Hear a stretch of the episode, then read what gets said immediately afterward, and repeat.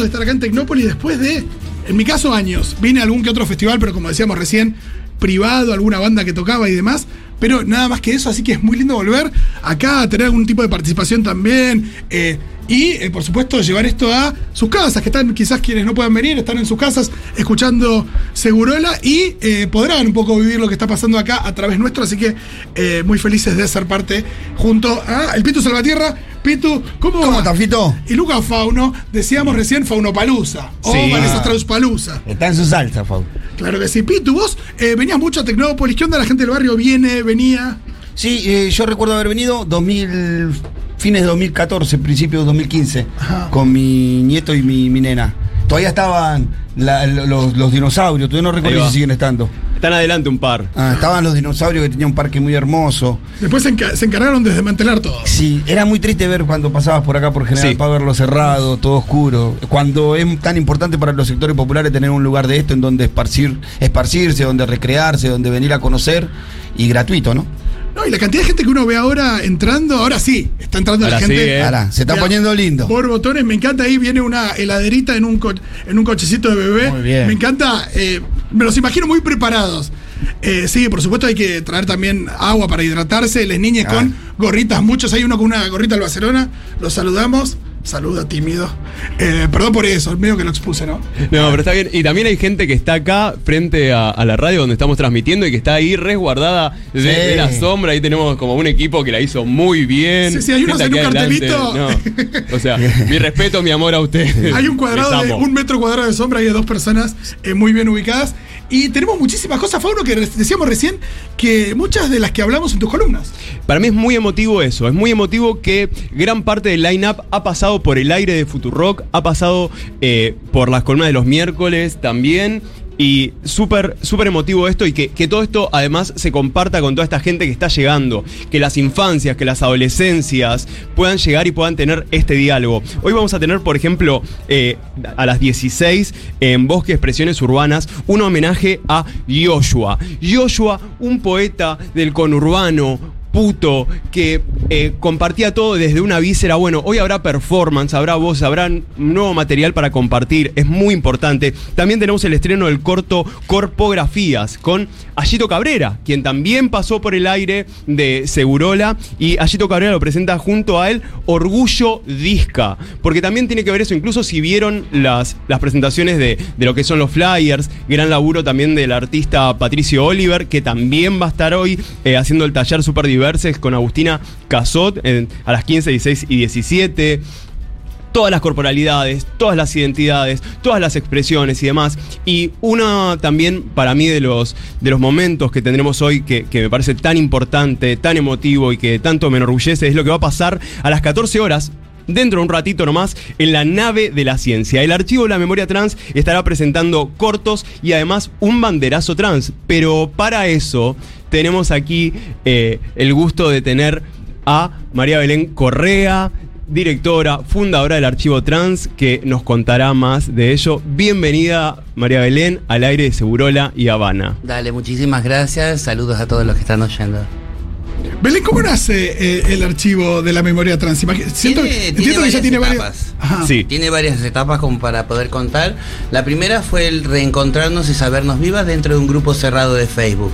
A modo de logia nos empezamos a conectar y en el tres, a los tres meses de haber lanzado esa idea éramos 1.400 personas, hombres y mujeres trans que estábamos en Argentina o argentinas que estaban en el exterior. Ento- El boca ¿Esto en qué año más o menos? Empezamos en el 2012, en- a ver, el disparador fue la muerte de Claudia Piedad Duraco, la herencia de su caja fotográfica y la idea que teníamos pensado desde mucho tiempo entre las dos, decíamos en aquel tiempo una entrega de premios, una fiesta, algo como una excusa para juntarnos como hacíamos antes. Y terminó siendo de forma virtual con el archivo de la memoria trans, esa gran reunión donde nos Claro. empezamos a saber vivas, como decimos. María Belén, y te preguntamos, ¿de dónde va apareciendo el material? Porque vemos que hay fotos, cartas, hay mucho material, memorabilia, de, de cómo lo van recibiendo, de dónde va Las surgiendo. compañeras siempre tuvieron la tradición de ser coleccionistas, sin saber que eran Claro. coleccionistas. También eran fotógrafas, sin saber que eran fotógrafas.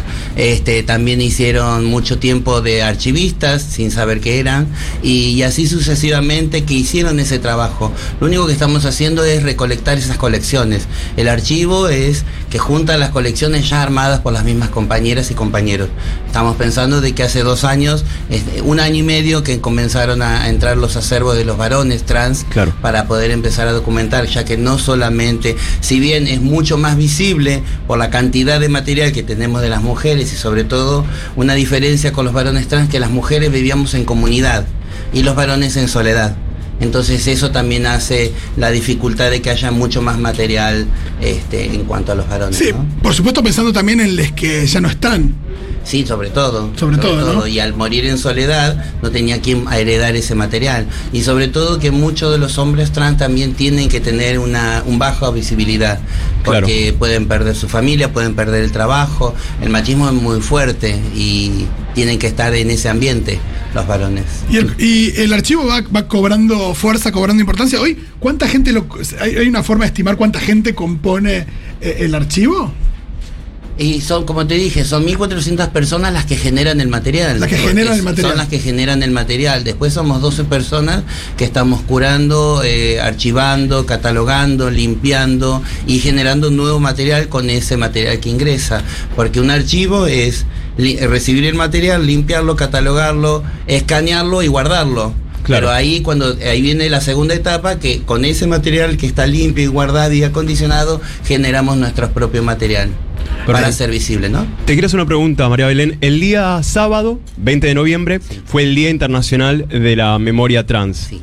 Y bueno, el, el Archivo de la Memoria Trans estuvieron haciendo una actividad con, con velas por la memoria y también con banderas. Hoy va a haber un banderazo, que es algo que viene haciendo el archivo.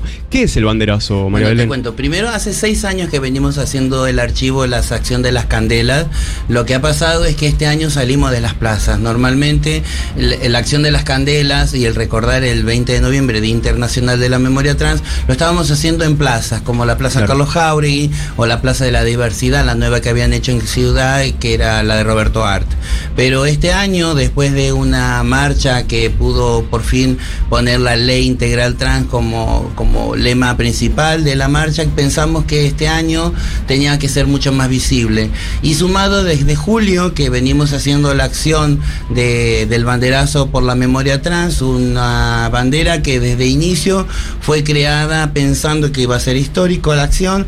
Entonces había un dicho que decía Carlos siempre cuando planeaba las cuestiones, decía, eh, todo hecho histórico tiene que estar enmarcado en otro hecho histórico. Entonces decidimos que la bandera fuera construida por una cooperativa trans, que lo hicieron las que están arriba del gondolín. Sí. Hay una cooperativa travesti trans, emprendimiento travesti trans. Ellas fueron las encargadas de confeccionar la bandera, tiene 15 metros por 7 y medio y unos lazos que la cruzan para hacerla resistente, unos lazos negros. Y la mandamos por encomienda a Santa Fe, la, la comunidad de hombres y mujeres trans de Santa Fe la recibieron y a partir de ahí cada provincia se encargaba de enviar y recibir y hacer la acción este, como la provincia lo organizaba, porque no iba nadie del archivo, solamente iba la bandera de viaje. Y así fue recorriendo, como te dije, Santa Fe, Paraná, Entre Ríos, Corrientes, Santiago del Estero, Chaco, todo, todo el norte, no faltó provincia que, que estuviera, sí quedaron las últimas que van a continuar después, que van a ser Trelew, Bariloche y Claro. Ushuaia, por una cuestión de tiempo para que llegara la bandera a tiempo acá, y una cuestión también que la, la Argentina es muy grande y las distancias del sur hace de que no se manejen igual que el norte, que en una semana puede estar desplazándose, tenemos otra logística, entonces este, pensando en eso fue que va a continuar y después bueno, con el tiempo supongo que esa bandera va a ser enmarcada.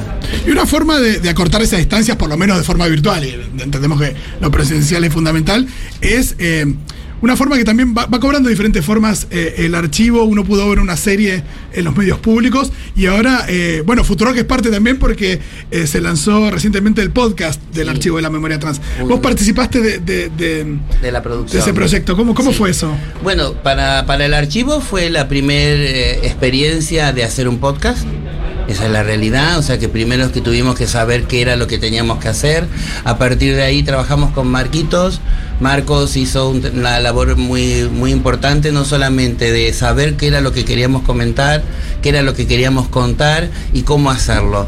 Este, tuvo mucha paciencia para poder entender qué eran los cambios que queríamos hacer y la visión que queríamos poner en esos podcasts. Y el trabajo quedó muy lindo, quedó un trabajo eh, muy profesional, por decirlo de por un lado, pero a la vez con la sensibilidad que tiene el archivo, porque tiene nuestra mirada y lo contamos nosotras mismas. María Belén, y te pregunto, vos en estos nueve años que tiene el archivo y demás, ¿cómo sentís que, que va cambiando la sociedad a medida que el archivo logra que la historia y el presente de las personas travestis y trans eh, sumen su diálogo en, esta, en la sociedad, estén cada vez más presentes, más visibles? Para vos, ¿cómo, cómo, cómo va cambiando esto? Lo primero que tenemos que remarcar que hace nueve años que las personas trans tienen una democracia. Porque ¿Por? la democracia de las personas trans viene a partir de que tenemos una ley de identidad de género.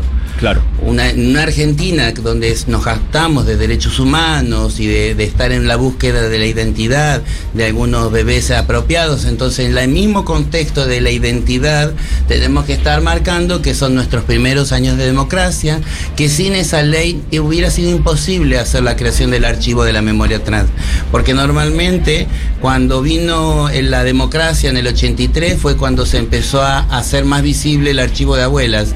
A partir de que vino nuestra democracia, se empezó a hacer visible también nuestro archivo. Estamos haciendo el mismo camino de memoria, verdad y justicia. El archivo está en la primera etapa, conseguir lograr construir una memoria.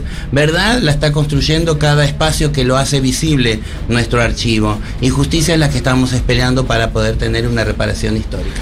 Eh, te hago dos preguntas. Una, si primero cualquier persona puede hacer llegar material al archivo. Cualquier persona trans.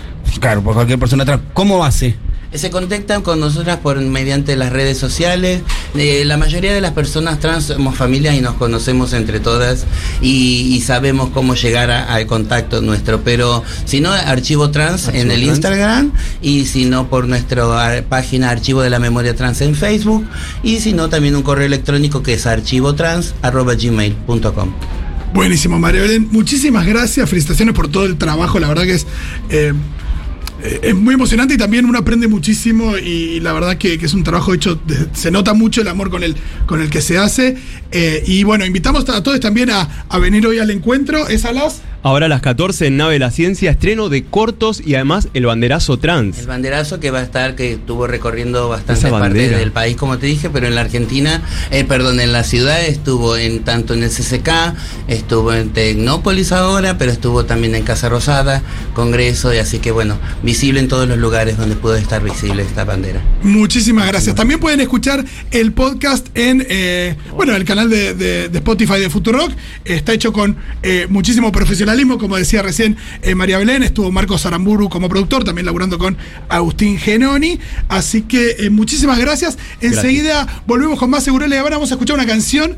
Que es una canción que además tiene un temita, que es que se parece demasiado a otra. Es un tema de los Flaming Lips que se llama Fight Test, que se parece bastante a Father and Son de Cat Stevens. Me parece que hubo un acuerdo ahí, no sé si extrajudicial, pero alguien se tuvo que sentar a poner un poquito de plata porque son parecidas. Pues las dos son geniales. Escuchamos la de los Flaming Lips.